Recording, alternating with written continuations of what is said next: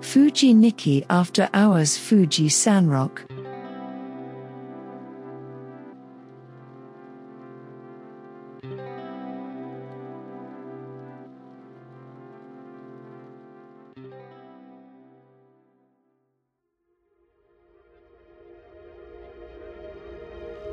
こんばんは一軸延長です今日も令和富士日記を録音していきたいと思います、えー今日は9月29日ですね。明日で9月度も終わりになります、えー今日は本当はですねちょっと忙しくて録音する時間はなかったんですけどもどうしても話してみたいという方がいらっしゃってるので今日はちょっと急遽録音を始めております。さあ話してみたいという方が今日は来てますけどもどなたでしょうか？こんばんは、妻です。また来たの？また来ました。話してみたいっていうか、また奇跡が起きたので、ご報告しておきたいと思いました。何を話すんですか？どうぞ 今日もですね、あの近所のね、あの神社があるんですけど、お散歩をしながら。お散歩に行ったらやっぱりあのいつものお礼にお参りにするようにしてるんですけどお参りにしたら後には必ずおみくじを引くようにしてるんですね。そして今日も引きました。毎日弾いてんね。いやなんか行った時にはなんか弾いてみようっていうふうにちょっとセットになってるから。おみくじで小学生のお小遣いより高いんじゃないの？いや本当にね怒られますよお母さんに。それでどうだったんですか？そしたらやっぱり大吉が出ました大吉出ま大した。吉出ました。今日はねさすがにねやっぱりここのおみくじ大吉しか入ってないんじゃないか疑惑がねこうふと頭に浮かびまして。はい。意を決してねはい。巫女さんと神主さんに聞いてみようってね、あの思って聞いてみたんですよ。うん、なんて聞いたんですか？そしたらあのここのおみくじは大吉しかね連日ねあのお参りに来てであのおみくじを引いて大吉しか出ないんですけれども、大吉しか入っていないおみくじなんですかって聞いてみたんです。それ怒りながら聞いたんですか？いやいやあのつかぬことを伺いますがっていうことで丁重に？あの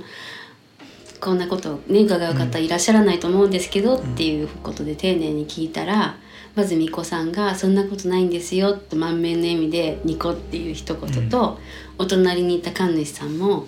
「あのいろいろなおみくじが入ってますのでそんなことありませんよ」おみくじって言ってニコッとしてでそれ以上のことはやっぱりこう神事なのでねあの神様が決めたことなのであの深くはお話しされないであの以上であや大吉だけじゃないんだっていう事実が分かりました。多分ね今日ねあの多分日報でね議題になるよ。明日議題になってねあのお客様っていうか 参拝者からこういう意見がありましてもうちょっと中吉や小吉今日も入れるべきじゃないでしょうかっていう多分ね 問題になってると思うよ。いやねどうなんでしょうねそれでまあ帰り際にはあの本当に変な質問してね「すみませんありがとうございました」っていうことで帰ってきましたそんな感じであの無事に今日も大吉を引いて6枚目の大吉をえ何日間で6枚目なの？6日間で。全部じゃねえかよ。いやなんかねあのタイミングがその神社の近くに行くタイミングが、このいつもそんなにないのにあの2ヶ月に一遍もなければなかったり半年行かなかったりするのにこのね9月23日からね、うん。なぜかそこの近くに行く用事ができたのでできたんですか？せっかくならねあのご挨拶に伺いたいじゃないですか。行かねえよそんな毎日。いやでも信心深いとかじゃないけどやっぱりこうねなんとなく気持ちのいい場所なので行ってきたんですけど、へえ。ということでご報告は？これを言いたかったんですね。はい以上なんですけれど。で、まあ、神社にねクレームを言っても クレームじゃない。お どうなんですかと。お問い合わせしたらそんなことはない。大吉だけではないですよと。いろいろ入ってますよということなんだね。です。だから神様からの頑張れっていうその なんかこうおみくじの裏側にこうなんかメッセージが書かれてるんですけれど、うんうん。それをなんかそっちが表なんじゃないの、そうかもしれないね。そっちが表で、うんその言葉をこう胸に。でもそこは毎回ね違うことが書いてあるので、なんかこうふとね心にこう響くような一言とかがいただけてまあ嬉しいなっていう感じ。ということですね。園長は何してたんですか？園長仕事してましたよ。あのねいつも通りなんで何も話すことはないですねでもなんか今日園長はあのいろんな種類のイチジクをあの持って帰ってきて撮影したりして。撮影もね、連日最近。うん、あのこうやって撮影してねうちイチジクがね100種類以上あるじゃないですか。まあ経済栽培としてね皆さんに出荷してるのはそんな100種類とかもバカみたいにしてないんですけど一応コレクションとかも合わせると100種類ぐらいあるからやっぱりそういうアーカイブをね取ってやっぱりねそういうイチジクの文化的なそういう底上げをできたらなと思ってますんでうん。このね撮影とかするのもほんとね地道でね大変なんですよ。いや本当ねそれはもうそばで見ていてわかります。朝ねやっぱ4時から出かけてあの7時間ぐらい一生懸命重労働してから帰ってきて、ランチを食べてそれをあと一息やってから少しお昼寝するっていう感じですね。そうですね。でまた夕方ね農園に向かってこのね地道な作業を結構ねやっぱ僕はねそういうのができるんですよね。あの好きなんですよね。そうね撮影とかも好きなのかもしれないけど本当ね肉体労働した後のねそういう細かい撮影とかね結構大変なんですよ。実 まあでもなんかこう記録好きなのは伝わってくるっていうか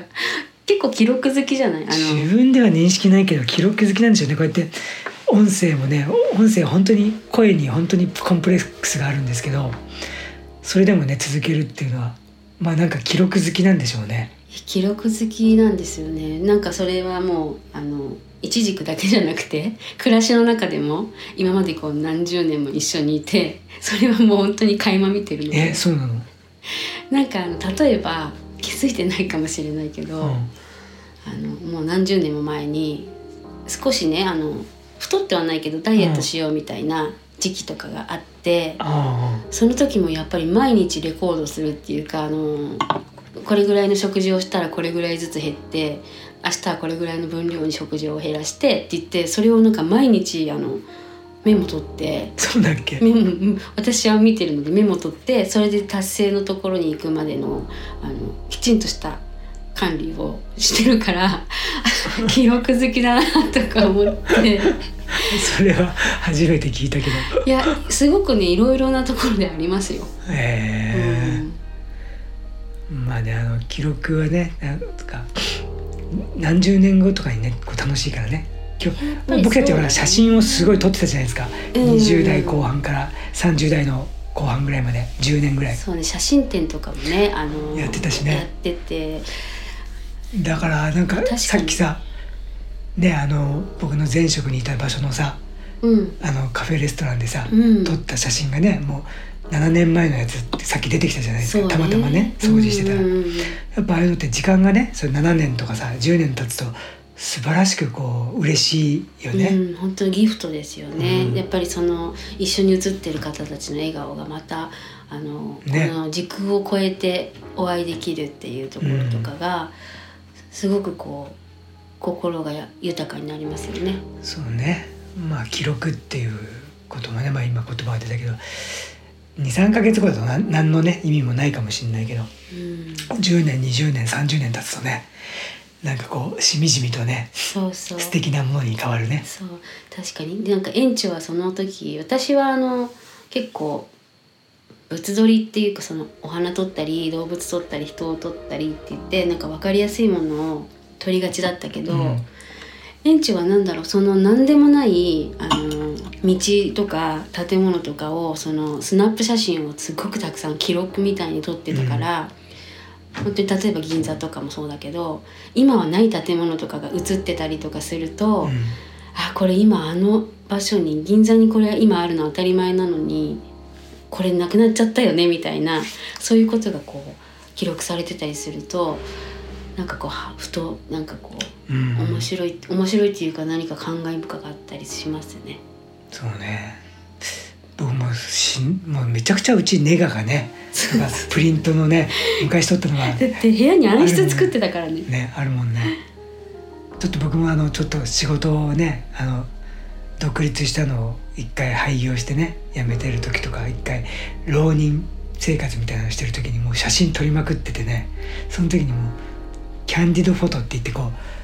うその時まだフィルムカメラうんが主流でちょうどデジタルも出始めたけどもう画質が悪すぎて全然使える代物じゃなかったんで確かに。あの本当ねライカとかそのフィルムカメラをキャンディドフォトといってもうファインダー覗かないんですよね。もうんうん。うライカだとかだからもう本当に目測でこうマニュアルでうん。その光を測ってうんうん。距離も測るんだけどそれも適当に適当にっていうかもう大体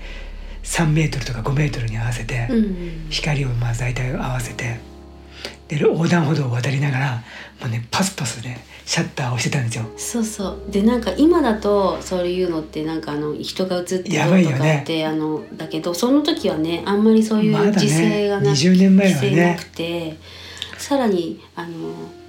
かっこいいと言われていた写真家さんたちが先輩の例えば森山大道さんとかああいう方たちがこうねあの車で乗りながらそうやって撮うん、撮ったりとかしてる写真とかが妙にかっこよくてね。そうだね。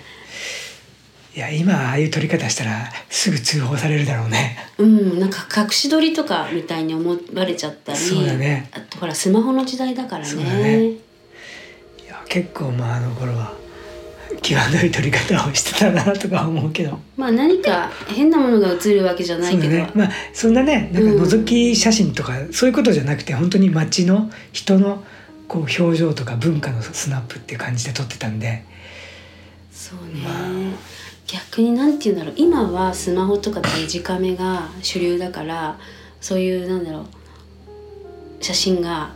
自由に撮れるからそのアングルもそのすぐ消せるけど、フィルムカメラは本当そういう時代じゃなくて一枚一枚で写ってるか写ってないか分かんないような時代だったから、ね。ちょっと価値がその今とはまた違うよね。ね。今はみんなそうやってるかもしれないけど。現像しないと答えが出ないからね。写ってない時あるからね。いっ。ぱいあるね。うん私なんかあのフランスのな本当に古いカメラで一番最初に撮った時フィルム2本何も写ってなかったからね。まあねマニュアルだしね。うん。いやーでも学びが多かったから、ううん。っていう感じで今日はねまあ記録っていうことで。記録っていうこと。と あと神社のねあの大吉だけじゃないんですかっていうことがね違うってことが判明しましたんでそのご報告で今日はゲストがぜひ喋りたいということですいません急遽ゲスト私で録音しました。ということで9月のねラスト2日目29日の「令和富士日記」ということで撮っていきました。えー皆さん最終日明日またねいい9月の締めとなりますように1時間延長でした。おやすみなさい。妻でしたおやすみなさいおおきに。おきに。